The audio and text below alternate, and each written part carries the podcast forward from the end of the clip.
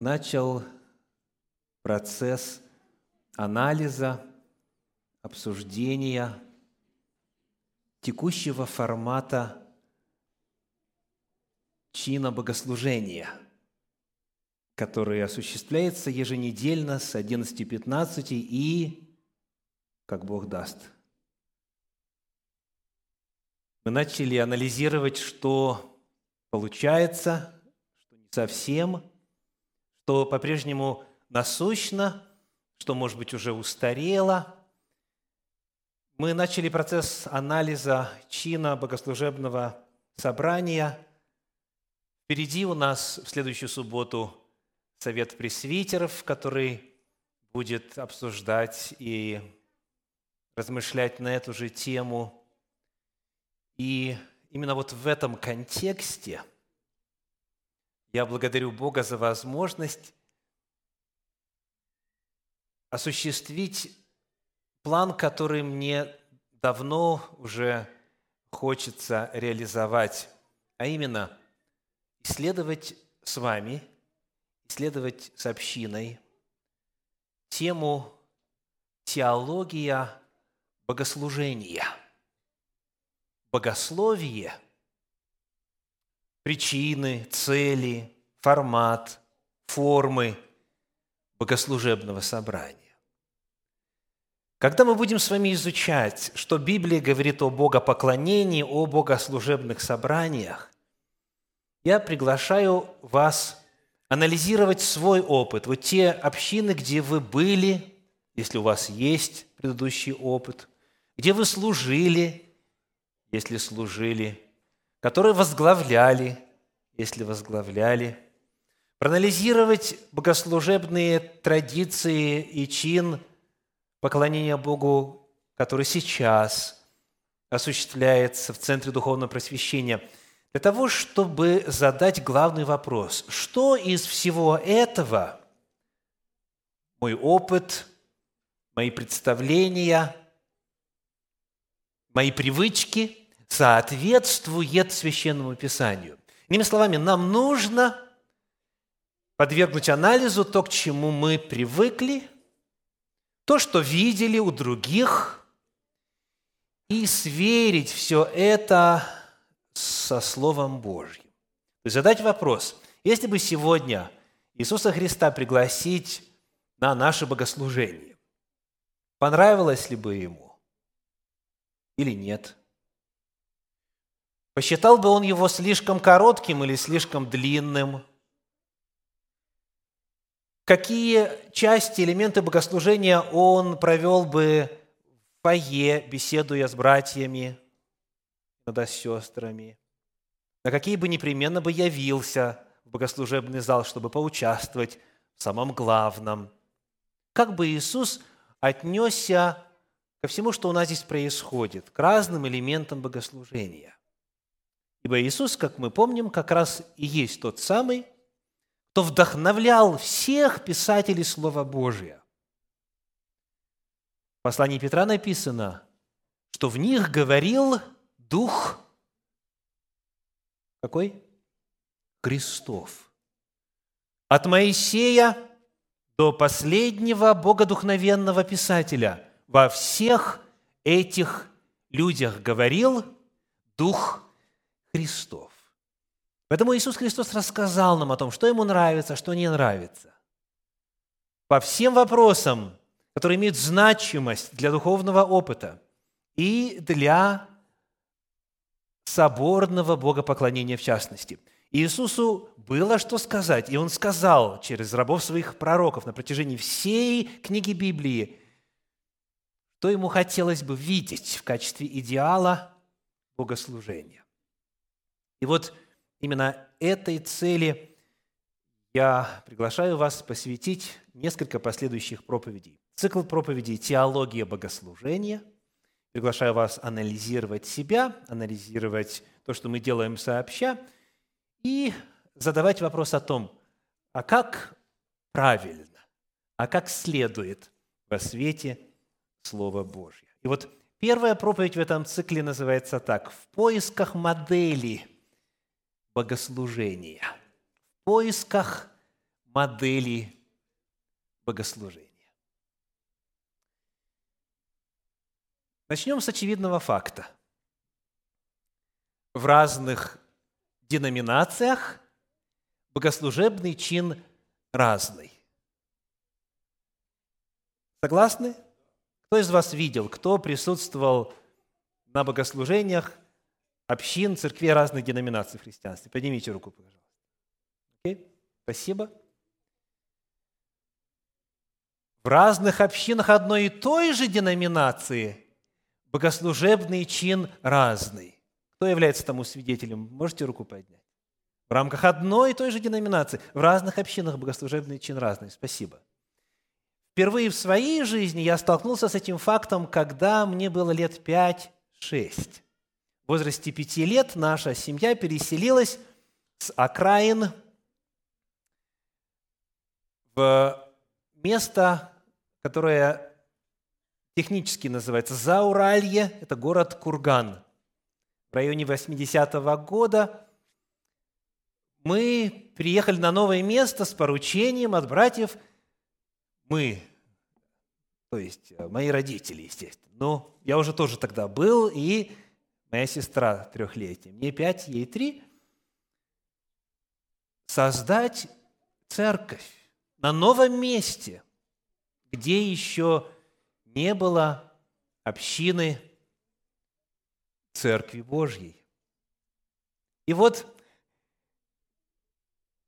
мы начали знакомиться с тем, что происходит в духовном мире, что происходит в христианстве, что происходит среди, в том числе, протестантских деноминаций. И вот тогда я впервые увидел, что, оказывается, за богослужение можно вместо одной проповеди сказать аж четыре. Представляете? Четыре проповеди. Что вместо того, чтобы один псалом спели в начале, один псалом спели в конце, тут целый концерт, концертная программа – и такие номера, и такие, и инструментальные, и вокальные, и какие ты хочешь, и драма, и прочее, прочее. Так, вместо одной молитвы в начале, одной молитвы в конце, ну, еще бывает чуть-чуть побольше, когда там идет молитвенная неделя, да, люди все в некоторых общинах молятся и в начале, и между первой и второй проповедью, и между второй и третьей, и все громко так и так далее. И я понял, что не все, очевидно, так однозначно. Есть иные формы богослужений, которые мне до того на моем кратком жизненном пути не попадались. Но эти все люди поклоняются Иисусу Христу, веруют в Него как в Спасителя, читают Священное Писание, молятся и даже свидетельствуют, что Бог отвечает на их молитвы. Так? У них есть богослужебная жизнь, у них есть личная духовная жизнь, но поклоняются Богу они не так, как я к тому привык. Позже уже, получив богословское образование и начав совершать служение в церкви сам в Нижнем Новгороде, мы с молодежью нашей общины однажды решили изучить тему а, религиоведения – и нас интересовали представители разных религий и также конфессий внутри христианства, которые живут и служат Нижнем Новгороде. И вот это был повторный опыт такого очень близкого предметного знакомства с богослужебным чином разных конфессий, разных деноминаций. Все служат Богу по-разному. И, естественно, когда вот мы посетим какую-то церковь, потом возвращаемся, молодежь начинает задавать вопросы. А почему они так делают? У нас по-другому. Нам вот это больше нравится, а вот этот э, элемент богослужения у нас лучше организован, чем у них. То есть начался диалог, начался процесс осмысления того, как надо Богу служить. Соответственно, и мы с вами сегодня задаем вопрос. А как правильно? То, к чему вот каждый из вас привык в отдельности. Правильно или нет? Я помню, один из новоприехавших братьев, который прилетел в район Большого Сиэтла и из Украины, и он вот э, и в Такому съездил, и в Федерал Вей съездил, и к нам съездил, и вот говорит, А, да, да, у вас что-то как-то не так. Но при выяснении оказалось, что и в таком не так, и в Federal Way не так, и в Эверете не так. Не так, как было у него в общине. Ну, где он сейчас обретается, не имеет значения, но факт, основоположный факт заключается в том, что в разных деноминациях и даже в церквах одной и той же деноминации, в разных общинах, чин богослужения разный. И мы задаем вопрос, почему? Чтобы понять, как мы оказались здесь, нужно знать, как мы шли вот оттуда с самого начала. Какие формы богослужебного поклонения есть в истории христианства. Я начну, естественно, с ортодоксальных направлений. Итак, православная церковь. Покажите, пожалуйста, слайд, демонстрирующий устройство традиционного православного храма. Скажите, что сразу же бросается в глаза? Что? Это вид сверху. Две части в этом богослужебном зале, разделенные вратами, да еще и завесою. Совершенно две разные части по тому, кто там может обретаться и что там деется. Так? Когда мы смотрим на традиционный православный храм, цитирую по энциклопедии, в православном храме выделяется три части. Алтарь с престолом, наос, средняя часть, часто увенчанная куполом, и притвор, что соотносится, внимание, что соотносится – с, утро, с устройством ветхозаветной скинии. Еще одно слово для скинии – это что? Храм. С устройством ветхозаветной скинии, также имевшей три части – двор, святилище и святая святых. Однако, дальше говорит Википедия, не является прямым подражанием – а исторически развивается, исходя из логики христианского богослужения. Коль скоро само богослужебное помещение в православной церкви, в разных православных церквах, а оно следует или пытается следовать ветхозаветной традиции святилища, отсюда вытекает и то, какое служение там происходит, как себя там ведут, что можно делать, что нельзя делать и так далее. Давайте посмотрим на традиционный католический храм. Он также состоит из нескольких частей, которые по святости друг от друга отличаются, но принцип тот же, что есть место, куда народу можно приходить, есть место, где служители, есть место, где священнодействие осуществляется и так далее. Однако, смотря на православные католические храмы и соответствующие богослужебные собрания, которые там происходят, смотря на ортодоксальную христианскую литургию на Востоке и на Западе, которой, кстати, следует подавляющее большинство христиан, подавляющее большинство христиан – это не протестанты. Подавляющее большинство христиан – это именно ортодоксы. Восточная – церковь западная и есть униаты, да, средний обряд. Так вот, это подавляющее большинство христиан.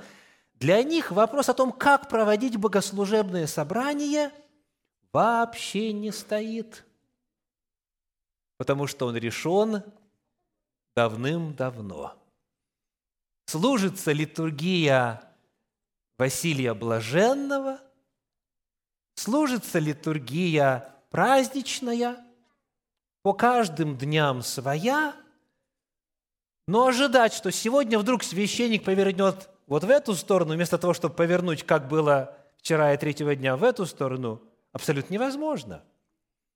Литургия – это прописанная богослужебная практика, что касается общественного богослужения. И в ортодоксальных направлениях никто уже давно не менял ничего вот так вот в глобальном масштабе. Однако, в традиционном православном и католическом богослужении и в храмовом зодчестве, соответственно, есть и серьезные отличия от библейской модели. Укажем кратко некоторые. Если вы внимательно смотрели на первое и второе изображение, куда ориентирован традиционный христианский храм? На какую сторону света? На восток. То есть, чтобы, смотря на алтарь и поклоняясь, люди поклонялись в сторону солнца. А библейский макет, библейская модель, святилище библейское каким было? Наоборот, оно было ориентировано на запад, чтобы спиною к солнцу стоять. Еще один элемент, их, естественно, значительно больше, но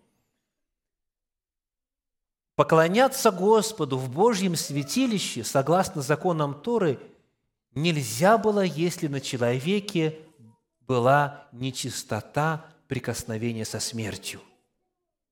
Прикосновение к трупу или какие-то гнойные раны – или какие-то истечения с отмиранием тканей, клеток и так далее. То есть Бог, место Его святилища и смерть были разделены всегда. Всегда. В отличие от этой модели, традиционной христианской модели, как правило, присутствуют останки человеческого тела. Часто это погребенные, известные служители церкви, погребенные прямо в храме, там, в подвале и так далее. Часто это частицы усопших, часто это части человеческих останков, которые называют мощами, и таким образом это прямо противоположно тому, что заповедал Господь в отношении святого места. Также, естественно, различается и вопрос присутствия народа. Во святилище ни в святом, ни святая святых никто никогда из э, простых людей не был. Имеется в виду, что только представители колена Левия, только священники, только первосвященник могли заходить непосредственно в святая и святая святых. Остальные были лишь во дворе. В православном храме люди находятся в рамках одного помещения, хоть и отделенные, но тем не менее а, там внутри богослужебного помещения находятся прихожане. В католическом даже можно сидеть. Даже можно, сидеть. Итак, это вот, вот такая модель. Служба давным-давно установлена, идет все своим чином, не пересматривается, потому что это называется божественная литургия. Все, все давным-давно определено. И вот появляется спустя 15 приблизительно веков христианства, появляется возможность пересмотреть христианское богословие и богослужебную практику. И этот период называется как реформационный период. Это явление называется реформация, которой в Европе удалось. Попытки были всегда на протяжении каждого поколения, в каждом веке были реформаторы, но удалось создать нечто новое и выйти из-под власти церкви только лишь вот в XVI веке нашей эры. Я дальше хочу процитировать несколько абзацев из очень а, насыщенной информативной статьи доктора богословия Александра Болотникова. Эту статью в двух ее частях можно прочитать на интернет-ресурсе baruch.info, если вам эта тема э, интересна. Он пишет, протестантизм внес некоторые коррективы в христианскую храмовую систему богопоклонения. Однако, несмотря на то, что храмовость и помпезность, присущие католицизму, отошли на второй план, Многие протестантские церкви, несколько изменив содержание, сохранили в своей литургике старую традиционную форму. Имеется в виду именно протестанты первой волны. Это лютеране, кальвинисты, англиканская церковь, епископальная церковь и так далее. Изначальные, так сказать, оригинальные протестанты. Богослужение продолжалось по тому же самому чину. Дальше вторая волна протестантизма, так называемые неопротестанты – Такая богословская неустойчивость породила вторую волну протестантизма, одним из зачинателей которой были пуритане. Они первыми предложили христианству концепцию боговерия вместо исторически сложившегося обряда верия. Пуританский стиль богослужения отличается особой аскетичной простотой и практически полным отсутствием каких-либо элементов богопоклонения – Богослужение центрируется вокруг проповеди, которой предшествует общее пение церковного гимна в стиле конца XVIII – начала XIX века и краткая молитва, которую произносит из-за кафедры своими словами назначенный для этого член общины. Пением подобного гимна и такой же молитвы богослужение и завершается. Пение, молитва, проповедь, пение, молитва – все – Подобный стиль в разных вариациях использовался методистами, баптистами, пресвитерианами и другими евангелическими церквами конца XVIII века. Такая схема богослужения была перенята и адвентистами седьмого дня у методистов в середине XIX столетия. Следующая волна в развитии или в модификации богослужебного собрания. Это начало XX века. Как называется эта волна? Пятидесятническое движение. Да, процитирую следующий абзац из этой статьи. Статья, кстати, называется «Теология богослужения» в двух частях. Именно эта пуританская сухость и явилась причиной серьезного кризиса, который переживало все христианство, особенно в Европе во второй половине XIX века. Маятник качнулся в противоположную сторону. Вместо сухости нравоучительной протестантской проповеди, построенной в большинстве случаев по тематической схеме, состоящей из цитирования многих разных стихов, разбросанных по всей Библии, акцент был сделан на молитву. Акцент был сделан на молитву – и на поиски чувственного ощущения присутствия Бога в сердце человека. Так в начале XX века зарождается пятидесятническое движение. В богослужебной практике этого нового христианского направления назидательная проповедь отодвигается на второй план, а на первый план выходят молитвенные собрания – в отличие от традиционной протестантской богослужебной формы, когда один человек из-за кафедры своими словами обращается к Богу от имени всего собрания, в пятидесятнической традиции во время богослужения или молитвенного собрания все присутствующие молятся одновременно, каждый произнося свою личную молитву. Я помню, как одна сестра, уже почившая в Бозе, а, киевлянка, Юзефа Кирпач, помните, она однажды была приглашена, будучи представительницей как раз-таки вот э, пятидесятнического направления, она была приглашена в церковь христиан 27 дня.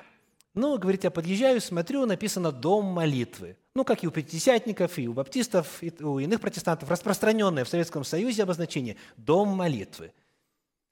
Захожу, начинается богослужение, и она говорит, я жду, когда будут молиться – ну, один что-то там сказал, другой, третий и так далее, ну, успели. И она говорит, я была так разочарована. И претензию высказала, это у вас не дом молитвы, а дом молчания.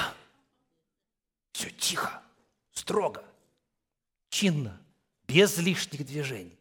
Это не дом молитвы, а дом молчания, сказала она. Потом, правда, выбрав все-таки адвентизм седьмого дня. Следующая волна с модификациями богослужебного чина – это харизматическое движение. Цитирую дальше по статье. В 60-е годы на Западе традиционное пятидесятничество с его молитвенными собраниями начинает трансформироваться. Американские евангелические проповедники, многие из которых были выходцами из пятидесятников, начинают использовать в богопоклонении современную поп и даже рок-музыку. Так было дано начало харизматическому движению. Харизматы акцентируют прославление Бога, используя современную ритмичную музыку, поощряя различные жесты и движения в ритм этой музыки и в некоторых случаях даже и танцы.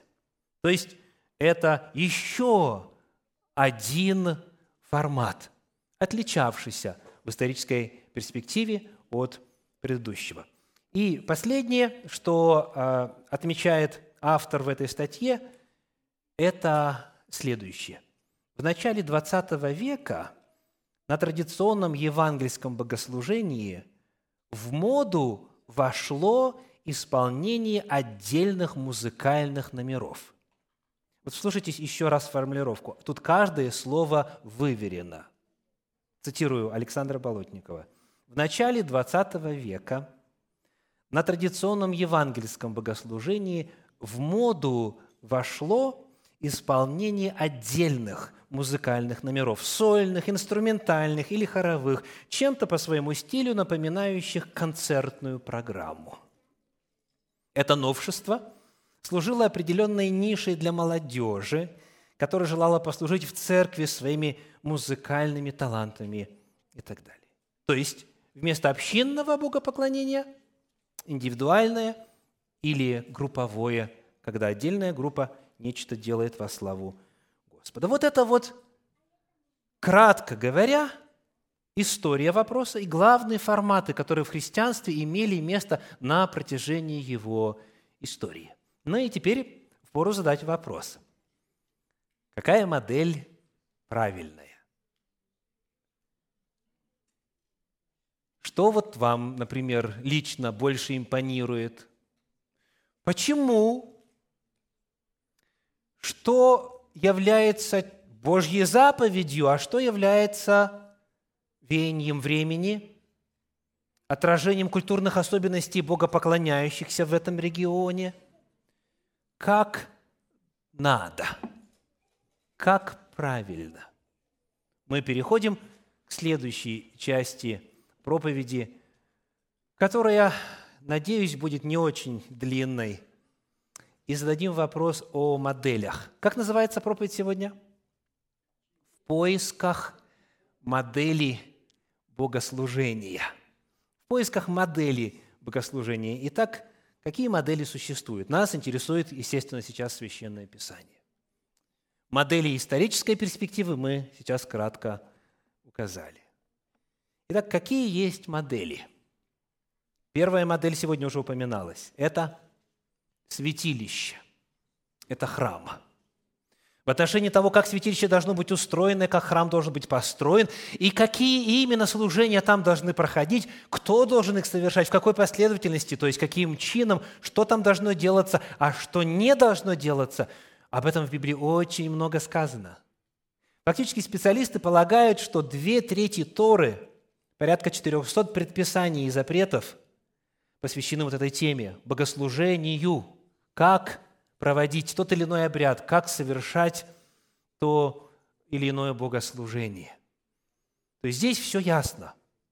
В том смысле, что есть четкие предписания. Делай так, делай по-другому, делай в такой последовательности. Можем ли мы избрать святилище в качестве нашей модели богослужения? Вот здесь, вот в этом богослужебном зале, учинить святое, святое святых, значит, двор, облачиться в соответствующее деяние, использовать а, благоухание, курение категорически нельзя. Почему? Тора запрещает. Сам Господь запрещает.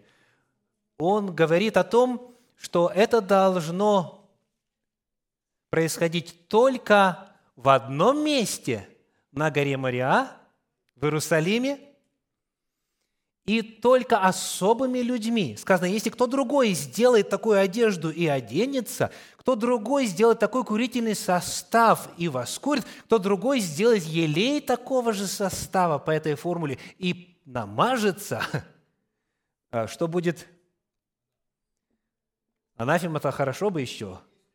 Истребиться из народа своего. В апостольских писаниях Послание к евреям в 9 главе, в стихе 1 из 9 по 12, об этой модели богослужения читаем следующее. «И Первый Завет имел постановление о богослужении и святилище земное».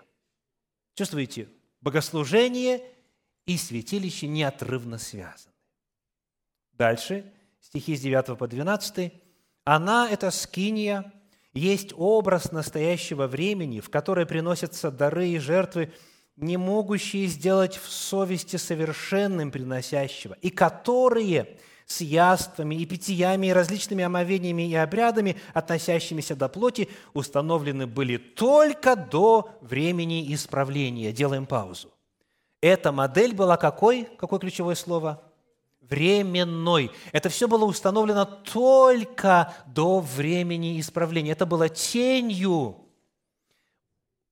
образом и прообразом служения в небесном святилище, служения Иисуса Христа, ангелов и так далее.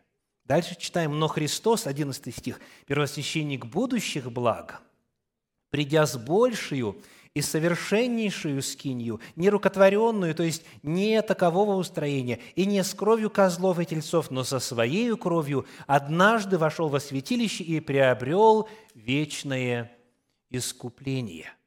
А перед этим в 8 главе, стихи 1 и 2 написано, «Главное же в том, о чем говорим, есть то. Мы имеем такого первосвященника, который воссел одесную престола величия на небесах – и есть священнодействователь святилища и скинии истины, которого воздвиг Господь, а не человек. То есть на земле сегодня нету святилища, нету Божьего храма, запрещено это репродуцировать, повторять, имитировать, потому что служение ныне совершается в небесном святилище.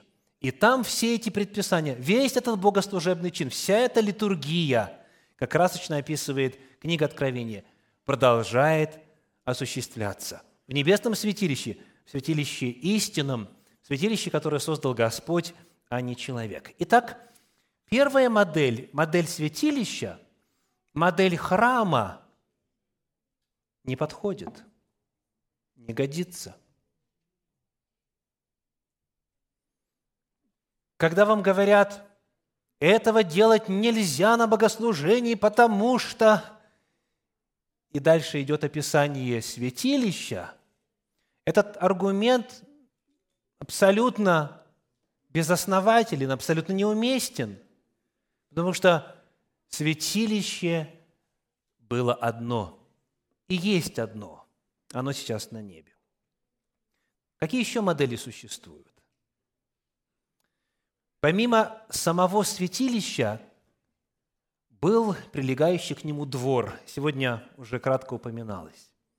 На двор и во двор святилища можно было приходить и тем, кто не был представителем колена Левия. И не только можно было, но и заповедано было приходить для совершения богослужения. Давайте вот один отрывочек Прочитаем из книги «Псалтирь» 67 главы, стихи с 25 по 27, один эпизод того, как проходило служение на дворе. Псалом 67, стихи с 25 по 27. Там много что происходило, но вот это один из образцов. «Видели шествие Твое, Боже». Что такое шествие? передвижение. Как в английском procession, то есть какая-то группа людей движется. вроде бы и очевидно, но подчеркну, не сидят, а идут, передвигаются. Видели шествие Твое, Боже, шествие Бога моего, Царя моего во святыне, в оригинале во святилище, а если точнее, то ко святилищу.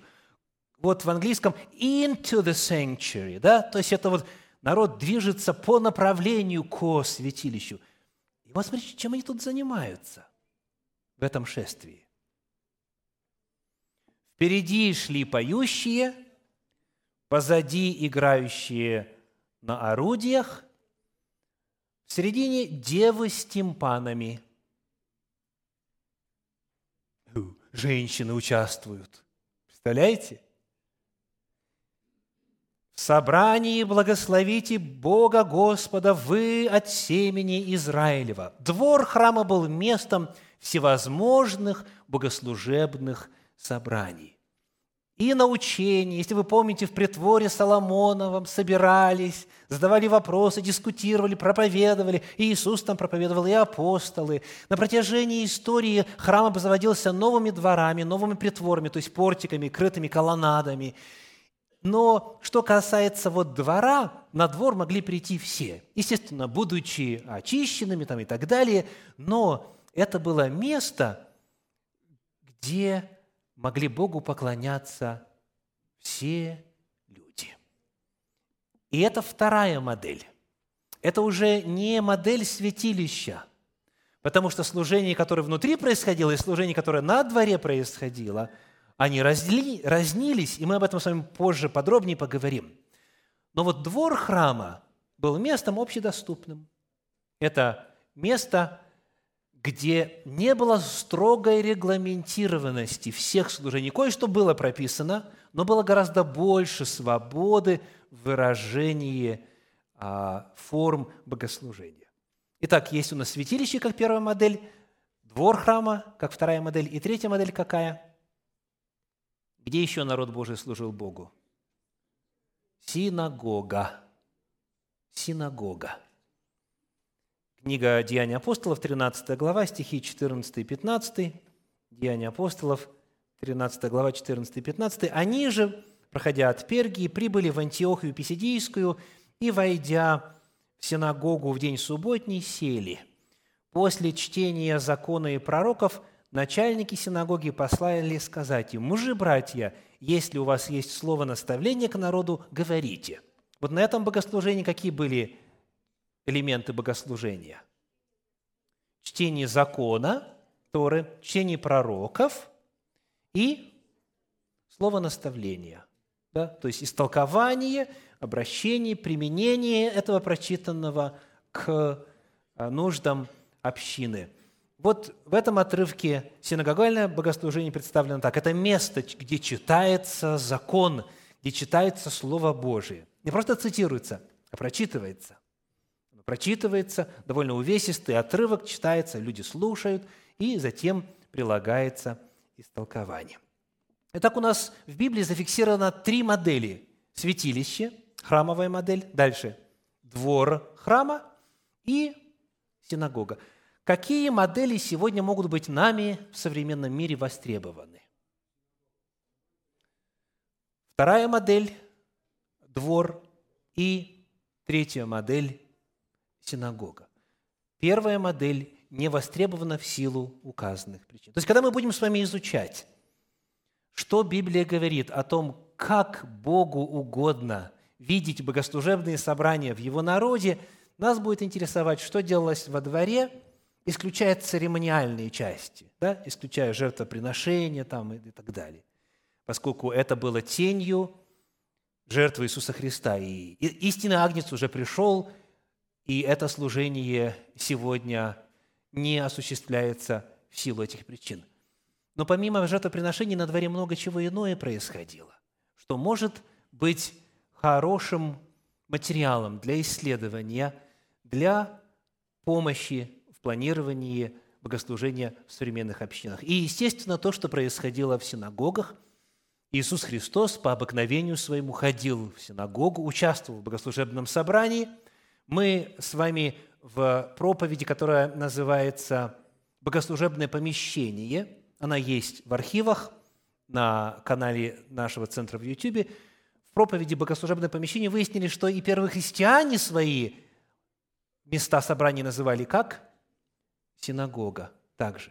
То есть это вот была модель.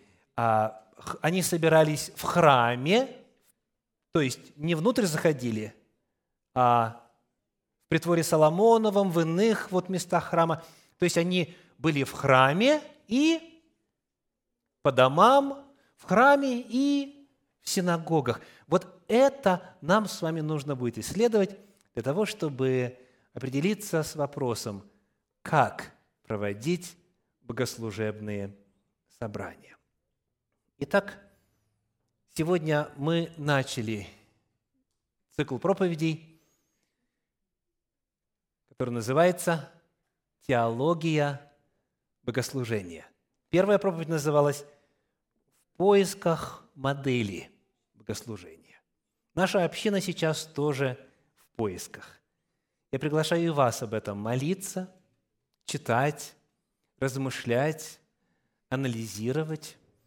Если у вас есть какие-то идеи, предложения, коррекции, что-то добавить, что-то изъять, что-то модифицировать из чина богослужения, который сейчас принят в нашей общине, пожалуйста, делитесь, обсуждайте, говорите, предлагайте, мне ли, пресвитерам ли, мы в следующую субботу вечером, как уже упоминалось, с пресвитерами будем этот вопрос изучать отдельно.